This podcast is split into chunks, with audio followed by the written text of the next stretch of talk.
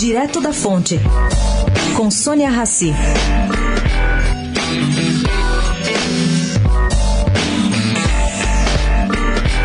A criação de lotes do programa Vila Dignidade, que é um programa para moradias projetadas para idosos e projetadas em diversas cidades paulistas, uh, foi sozinha um tema de 30 projetos de lei autorizativos pelos deputados da LESP da legislatura passada, a LESP aqui em São Paulo. Bom, são propostas sem efeito prático, já que pretendem autorizar o governo a fazer algo que já é de competência dele.